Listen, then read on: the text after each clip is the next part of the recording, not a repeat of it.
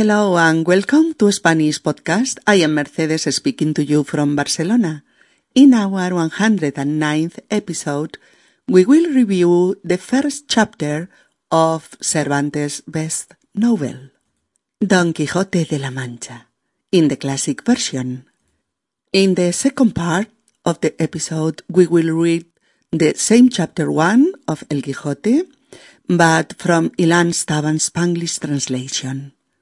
Our episode lasts a little more than usual, but we thought it was worth to get both versions in a MP3, in a podcast, and to enjoy the classic version and to know and enjoy it too, why not?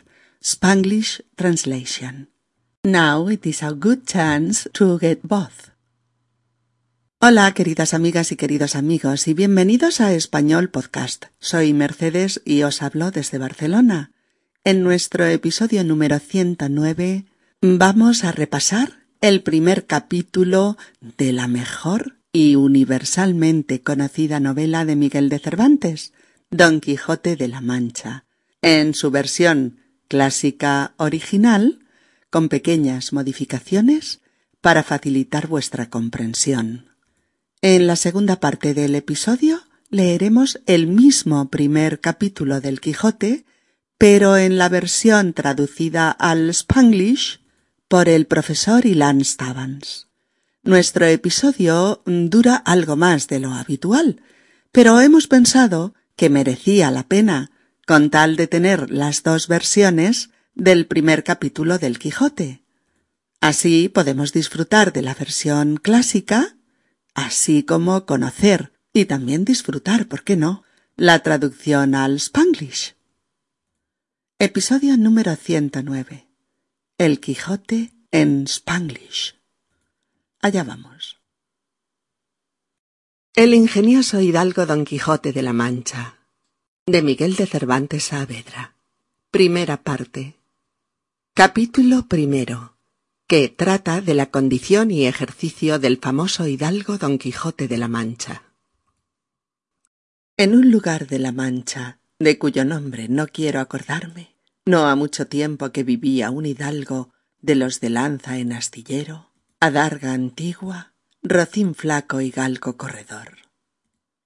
Una olla de algo más vaca que carnero, salpicón las más noches, duelos y quebrantos los sábados, lentejas los viernes, algún palomino de añadidura los domingos, consumían las tres partes de su hacienda. El resto de ella concluían sayo de velarte, calzas de velludo para las fiestas, con sus pantuflos de lo mismo, y los días de entre semana se honraba con su vellorí de lo más fino.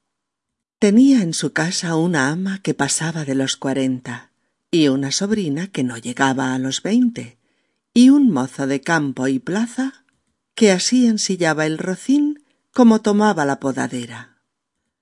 Frisaba la edad de nuestro hidalgo con los cincuenta años. Era de complexión recia, seco de carnes, enjuto de rostro, gran madrugador y amigo de la caza. Quieren decir que tenía el sobrenombre de Quijada o Quesada, que en esto hay alguna diferencia en los autores que de este caso escriben, aunque por conjeturas verisímiles se deja entender que se llamaba Quijana. Pero esto importa poco a nuestro cuento, basta que en la narración de él no se salga un punto de la verdad. Es pues de saber que este sobredicho hidalgo, los ratos que estaba ocioso, que eran los más del año, se daba a leer libros de caballerías con tanta afición y gusto que olvidó casi de todo punto el ejercicio de la caza y aun la administración de su hacienda. Y llegó a tanto su curiosidad y desatino en esto que vendió muchas fanegas de tierra de sembradura para comprar libros de caballerías en que leer.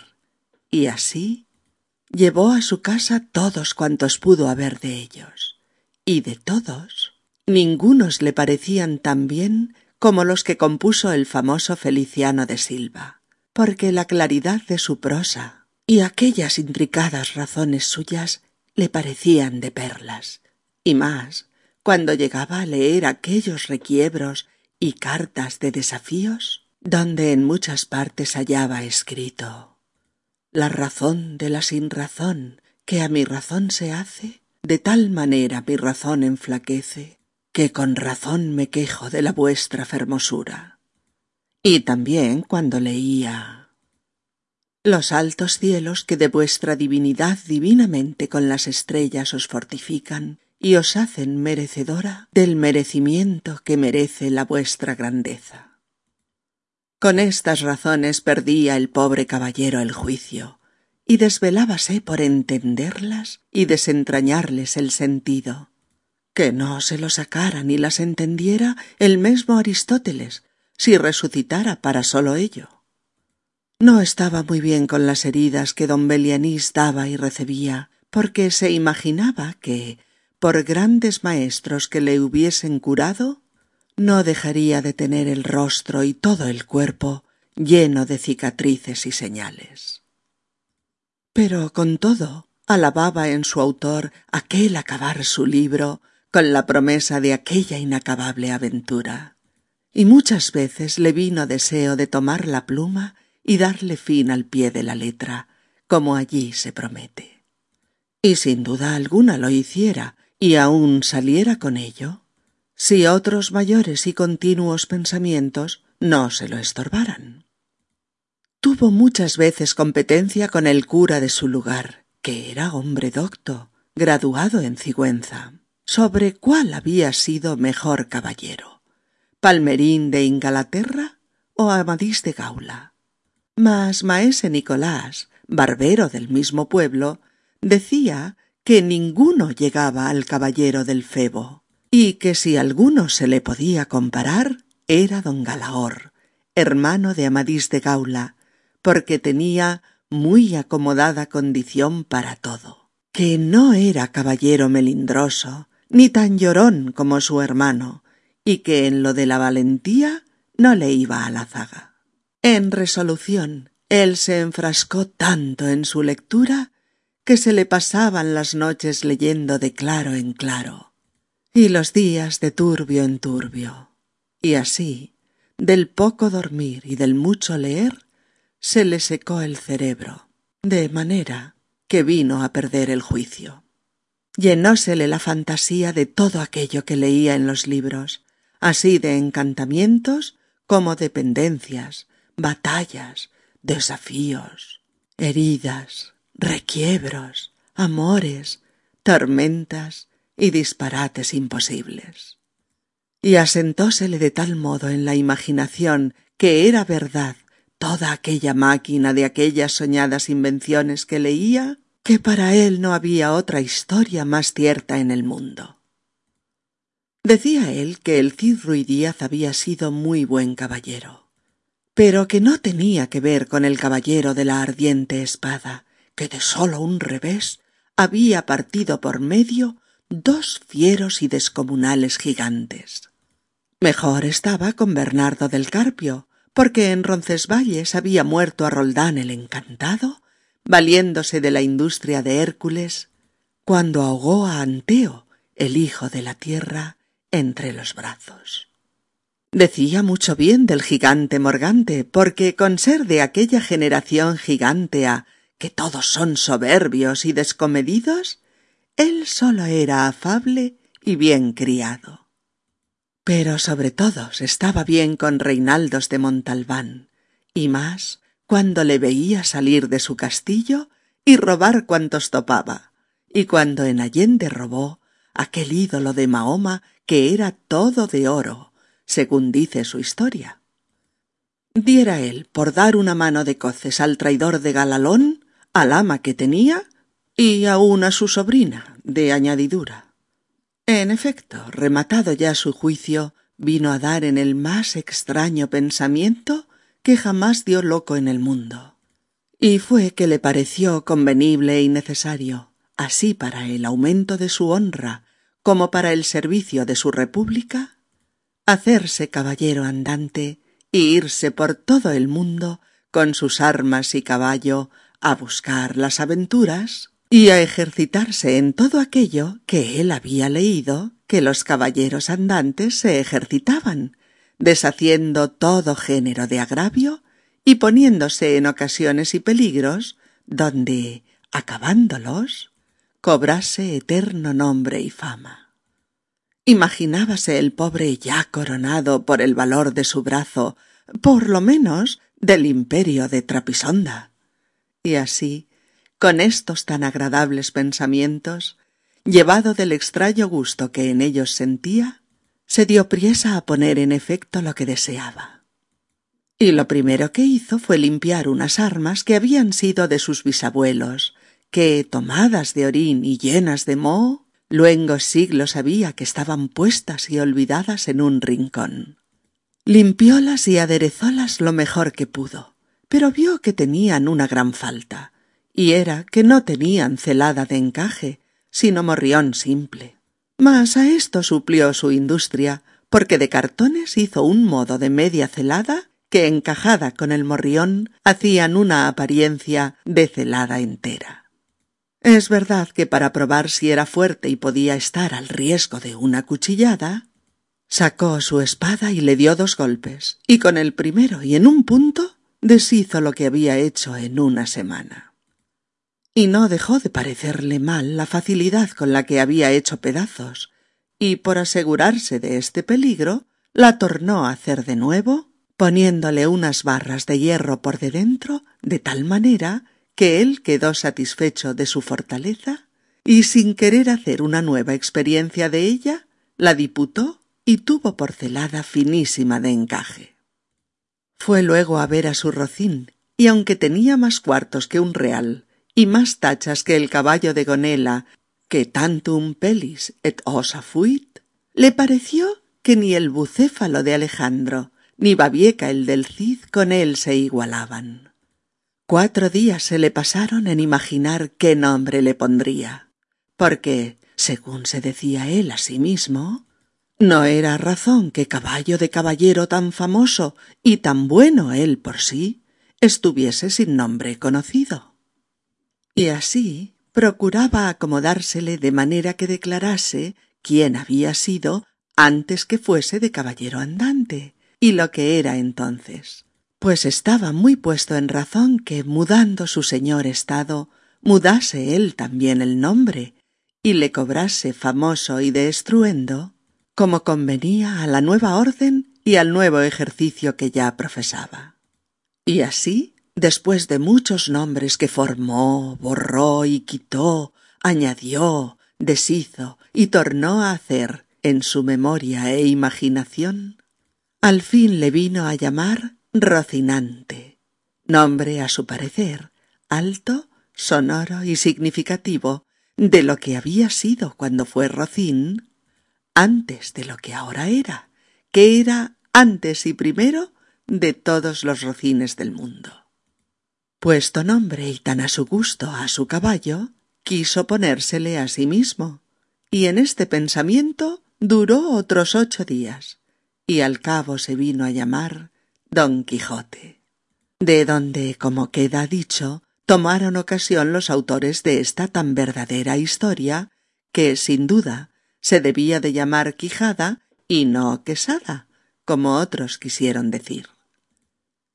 Pero acordándose que el valeroso Amadís no sólo se había contentado con llamarse Amadís a secas, sino que añadió el nombre de su reino y patria por hacerla famosa y se llamó Amadís de Gaula, así quiso, como buen caballero, añadir al suyo el nombre de la suya y llamarse Don Quijote de la Mancha, con que a su parecer declaraba muy al vivo su linaje y patria, y la honraba con tomar el sobrenombre de ella. Limpias pues sus armas, hecho del morrión celada, puesto nombre a su rocín y confirmándose a sí mismo, se dio a entender que no le faltaba otra cosa sino buscar una dama de quien enamorarse, porque el caballero andante sin amores era árbol sin hojas y sin fruto, y cuerpo sin alma. Decíase él, si yo, por malos de mis pecados o por mi buena suerte, me encuentro por ahí con algún gigante, como de ordinario les acontece a los caballeros andantes, y le derribo de un encuentro, o le parto por mitad del cuerpo, o finalmente le venzo y le rindo? ¿No será bien tener a quien enviarle presentado y que entre y se hinque de rodillas ante mi dulce señora y diga con voz humilde y rendida Yo, señora, soy el gigante Caraculiambro, señor de la ínsula Malindrania, a quien venció en singular batalla el jamás como se debe alabado caballero Don Quijote de la Mancha el cual me mandó que me presentase ante vuestra merced para que la vuestra grandeza disponga de mí a su talante? Oh, cómo se holgó nuestro buen caballero cuando hubo hecho este discurso. Y más cuando halló a quien dar nombre de su dama. Y fue a lo que se cree que en un lugar cerca del suyo había una moza labradora de muy buen parecer, de quien él un tiempo anduvo enamorado, aunque, según se entiende, ella jamás lo supo, ni le dio cata de ello. Llamábase Aldonza Lorenzo, y a ésta le pareció ser bien darle título de señora de sus pensamientos. Y buscándole nombre que no desdijese mucho del suyo, y que tirase y se encaminase al de princesa y gran señora, vino a llamarla Dulcinea del Toboso, porque era natural del Toboso.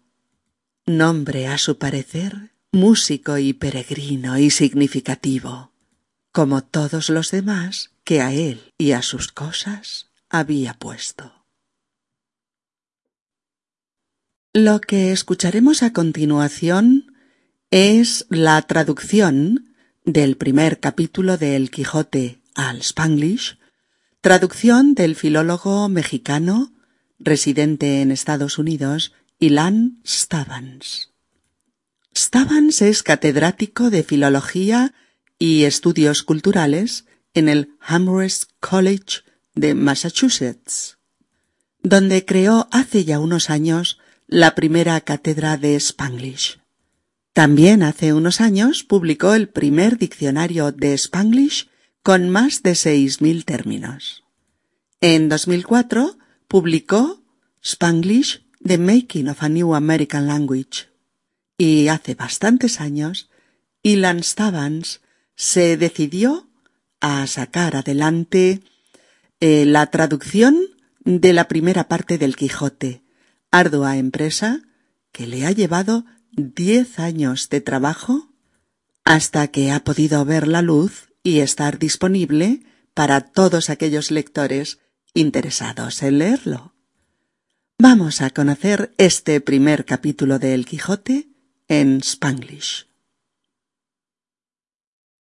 Don Quijote de la Mancha. Miguel de Cervantes. First parte.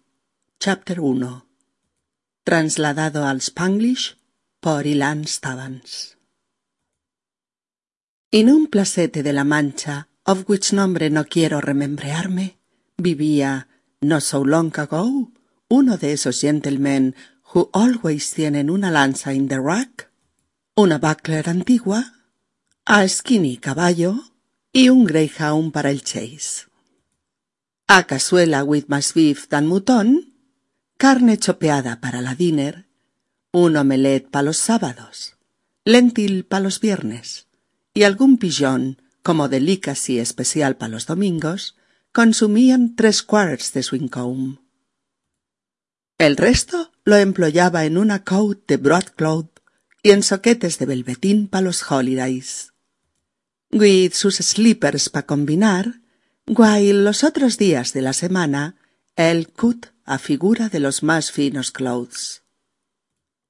Living with él eran una housekeeper en sus fortis, una sobrina not yet twenty y un ladino del field y la marqueta que les atleaba el caballo al gentleman y guildeaba un juquete pa podear. El gentleman andaba por allí por los fifty. Era de complexión robusta, pero un poco fresco en los bones, y una cara lineada y gonteada. La gente sabía that él era un early riser y que gustaba mucho jantear. La gente say que su apellido was Quijada o Quesada. Hay diferencia de opinión entre aquellos que han escrito sobre el sujeto, but acordando with las muchas conjeturas, se entiende que era really Quejada. But all this no tiene mucha importancia para nuestro cuento, providiendo que al contarlo no nos separemos pa nada de las verdad.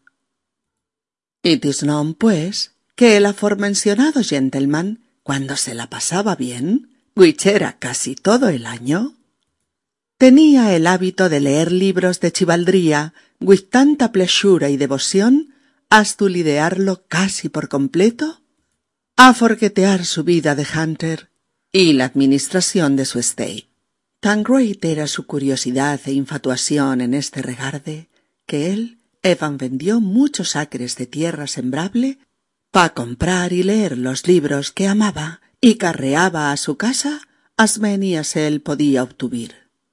Of todos los que devoreó, ninguno le placeó más que los compuestos por el famoso Feliciano de Silva, who tenía un estilo lúcido y plotes intrincados were tan preciados para él, especialmente cuando rideaba esos cuentos de amor y challenges amorosos that se foundean por muchos placetes. Por example, un passage como this one. La razón de mi un razón que aflicta mi razón, en sacha manera guaquinea mi razón, que yo with razón lamento tu beauty. Y se sintió similarmente aflicteado cuando sus ojos cayeron en líneas como these ones. El high heaven de tu divinidad se fortifiquea with las estrellas y te rendea worthy de ese deserveo que tu greatness deserva. El pobre Felo se la pasaba huequeado en las noches en un eforte de desentrañar el meaning y el make sense de pasajes como these ones. Aunque Aristóteles himself, Evan if hell had been resurrecteado pa'l propósito, no los understeaba tampoco. El gentleman no estaba tranquilo en su mente por las wounds que dio y recibió don Belianís, porque, in spite de how great los doctores que lo trataron, el pobre Felo más been dejado with su face y su cuerpo entero converteados de marcas y scars. Pero daba thanks al autor por concluir el libro with la promesa de una interminable aventura to come. Many times pensaba seisear la pluma y literalmente finishear el cuento como had prometeado. Y undoubtedly él would have done it y would have muy bien si sus pensamientos no would have been ocupados with estorbos. El felo habló de esto muchas veces with el cura, who era un hombre educado, graduado de Sigüenza. Sostenía largas discusiones hasta quién tenía el mejor caballero, Palmerín of England o Amadís of Gaul. Pero Master Nicolás, el barbero del Sein pueblo, tenía el hábito de decir que nadie could come close ni cerca tu de caballero foebus. Y que si alguien could compararse with él, it had to be Don Galaor, bro de Amadís de Gaul, for Galaor estaba ready pa todo, y no era uno de esos caballeros second rate, y en su valor él no lagueaba demasiado atrás. En short, nuestro gentleman quedó tan inmerso en su reading, dat él pasó largas noches, del sondau y sonop, y largos días, del dawn al dusk, husmeando en sus libros. Finalmente, de tan poquito sleep y tanto reading, su brain se draidió y quedó fuera de su mente. Había llenado su imaginación con everything que había ruideado, with enchantamientos, encounters de caballero, battles, desafíos, wounds, with cuentos de amor y de tormentos, y with all sorts of impossible things, that as a result se convenció que todos los happenings ficcionales que imagineaba eran true y dan eran más reales pa él que anything else en el mundo. Él remarcaba que el Cid Ruy Díaz era un caballero very good, pero que no había comparación with el caballero de la Flaming Sword. Who with una estocada haz cortado en halfo dos giants fierces y monstruosos. Él prefería a Bernardo del Carpio, who en Rosesvalles había eslaineado a Roland, despite el charm del latter one advantage del estilo que Hércules utilizó para estrangulear en sus arms a Antaeus, hijo de la tierra. También tenía mucho gut para decir de Morgante, who, though que era parte de la raza de Giants, in which all son soberbios y de mala disposición, él guas afable y well educado. Bat encima de todo, él se cheriseaba de admiración por Rinaldo of Montalbán, especialmente when él saw him salingueando hacia fuera of su castillo para robear a todos los que le aparecían en su paz. Orwen lo imagineaba overseas, cifeando la estatua de Mohammed, which, así dice la story, era all de oro. Y él would have enjoyado un mano a mano with el traitor Galalón, un privilegio for which Elwood captado a su housekeeper y su sobrina en el same bargain. En efecto, cuando sus wits quedaron sin reparo, él concebió la idea más extraña ever ocurrida a un loco en este mundo. Pa ganar más honor pa himself y pa su country al same time, le parecía fitting y necesario convertirse en un caballero errant y romear el mundo a caballo, en un sud de armadura. Él would salir en quest de aventuras pa poner en práctica all that él ruideaba en los libros. Arranglaría todo wrong, placeándose en situaciones of the greatest peril, and these mantendían pa siempre su nombre en la memoria. Como riguarda por su valor y el mic de su brazo, el pobre Felo podía verse croneado por lo menos as emperador de Trebizond, y pues, carriado por el extraño placer que él fundió en estos thoughts, inmediatamente he set to put el plan en marcha. Lo primero que hizo fue barnichear all piezas de armadura, left to him por su great grandfather, que por ages wore arrumbada en una esquina with polvo y olvido. Los policheó y ajustó as ves el cut, y luego vio que faltaba una cosa bien importante. Él had no well closed hemleto, batún morión o gelmete de metal del type que usaban los soldados. Su ingenuidad allowed him un remedio al vendear un cardboard en forma de half gelmete, which, cuando lo atacheó, dio la impresión de un gelmete entero. True, cuando fue a ver si era strong as to withstandear un God slashing blow, quedó desapointeado. Porque cuando dribleó su sword y dio un couple of golpes, sucedió, only en perder, una semana entera de labor. Lo fácil with which lo había destrozado lo disturbó y decidió hacerlo over. This time puso strips de iron adentro y luego, convencido de que already era muy strong, refreineó ponerlo a test otra vez. Instead lo adoptó then y there como el finest helmete ever. Después salió a ver a su caballo y although que el animal tenía más cracks en sus hoofes que quarters en un real y más blemishes que el caballo de Gonela, which tantum pellis et ossa fuit, all skin y bones, Nonceles le pareció al Felo que era un far animal que el bucéfalus de Alexander o el babieca del Cid. Él spent cuatro días complete tratando de encontrar un nombre apropiado para el caballo, porque, so se dijo to himself, viendo que era propiedad de tan famoso y worthy caballero, There was no razón que no tuviera un nombre de igual renombre.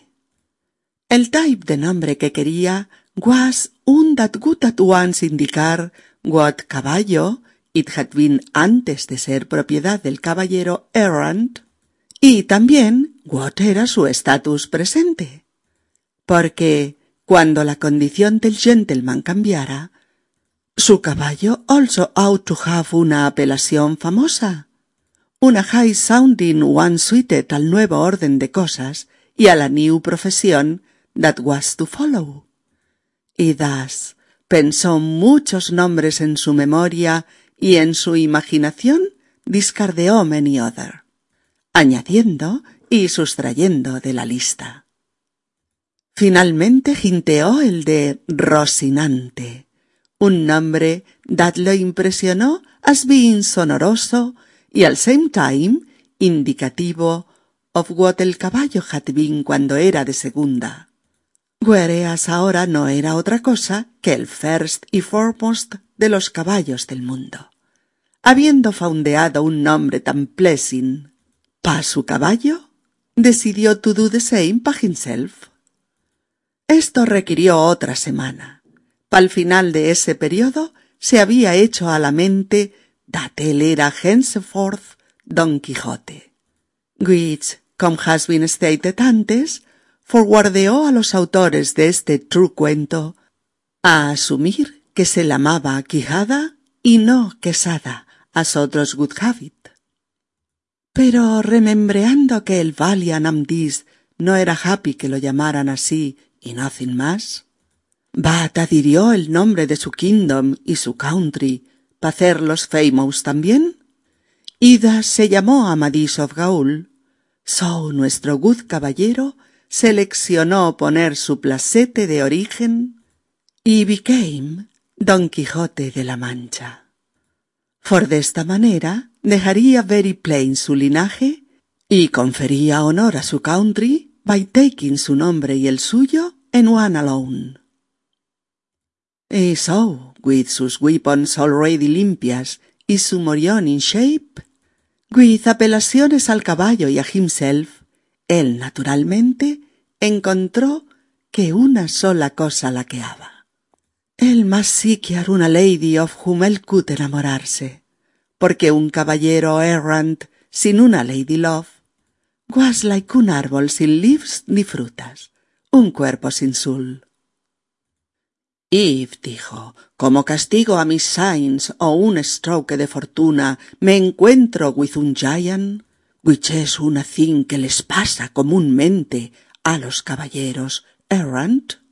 Y si lo slaineo en un mano a mano, o lo corto en two, or, finalmente, si banquisheo y se rinde, would it not be well tener a alguien a whom yo puedo enviárelo como un presente in order pa que el giant, y feliz living todavía, may come para arrodillarse frente a mi sweet lady, and say en tono humilde y sumisivo. Yo, lady, soy el giant Caraculiambro, lord de la island Malindrania, who has been derroteado en un single combate para ese caballero who never can be preiseado enough, Don Quijote of la Mancha el same que me sendió a presentarme before su gracia, pa que usted disponga as you wish. Oh, cómo se revoloteó en este speech nuestro good gentleman. Y más dan nunca él pensaba en el nombre that él should offerear a su lady. Como dice el cuento, there was una very good looking jovencita de rancho who vivía cerca, with whom él had been enamorado una vez, although que ella never se dio por enterada. Su nombre era Aldonza Lorenzo, y decidió that it was ella the one que debía to have el título de lady de sus pensamientos. Wisheó pa ella un nombre tan good como his own, y que conveyera la sugestión que era princesa o great lady. Y entonces resolvió llamarla Dulcinea del Toboso, porque ella era nativa de ese placete. El nombre era musical tujisoidos, fuera de lo ordinario, y significante, like los otros que seleccionó para himself y sus things. Amigas y amigos, me gustaría mucho conocer vuestra opinión sobre todo esto, la de todos vosotros, y quizás con más curiosidad, la de todos los que nos escucháis desde las zonas en las que se oye Spanglish en Estados Unidos, así como en los países hispanoamericanos, en los que se habla mucho Spanglish desde hace muchos años, como Puerto Rico, la República Dominicana, Panamá, Venezuela u otros. En cualquier caso, y tal como ya comentábamos en el anterior episodio, en el 108, vacunar la carpeta, el Spanglish no es un invento snob para matar la pureza de las dos lenguas que lo forman, el español y el inglés, sino un imparable fenómeno nacido de la interacción de esas dos lenguas en contacto. Fenómeno que evoluciona y se consolida como una nueva modalidad del habla que contiene todos los elementos necesarios para comunicarse de manera completa. Podéis dejar vuestros comentarios en la misma página en la que ponemos el MP3 y la transcripción by the face en nuestra web www.spanishpodcast.org. Ah, otra cosa importante. Podríamos hacer un pequeño diccionario de las palabras y frases más populares y usadas del Spanglish y preparar un episodio con ellas. Me gustaría que me enviaseis una palabra o una frase, cada uno de vosotros, que esté en entornos en los que se habla Spanglish. Yo las recojo, las ordeno, las grabo y monto un episodio con ellas. ¿Qué os parece? Si me ayudáis un poquito, lo haré para dentro de unas semanas. Gracias por adelantado, amigos. Un abrazo para todos y hasta prontito.